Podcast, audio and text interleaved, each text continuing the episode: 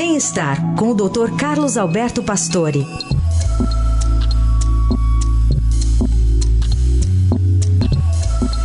Doutor Pastore, bom dia. Bom dia, Heisen.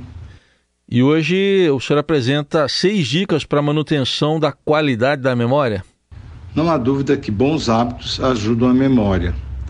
A memória diminui com o envelhecimento, mas algumas pessoas mais velhas podem desenvolver demência, inclusive o Alzheimer, que mostra uma perda da função cognitiva que ultrapassa os efeitos habituais do envelhecimento. Um novo estudo com quase 30 mil pessoas, publicado no British Medical Journal, com 60 anos ou mais, identificaram seis hábitos que estão associados a um menor risco de demência e um declínio menor da própria memória. Os cuidados são bem conhecidos e são possíveis de realizar.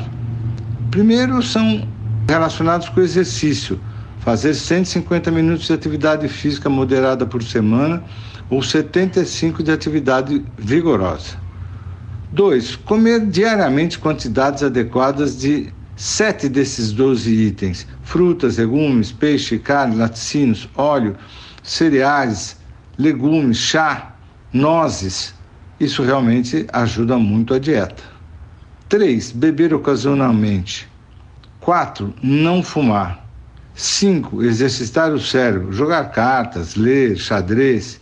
E sexto, mais importante também, é o relacionamento com pessoas ou grupo de pessoas para duas vezes por semana, fazendo reuniões, visitas, dança, etc.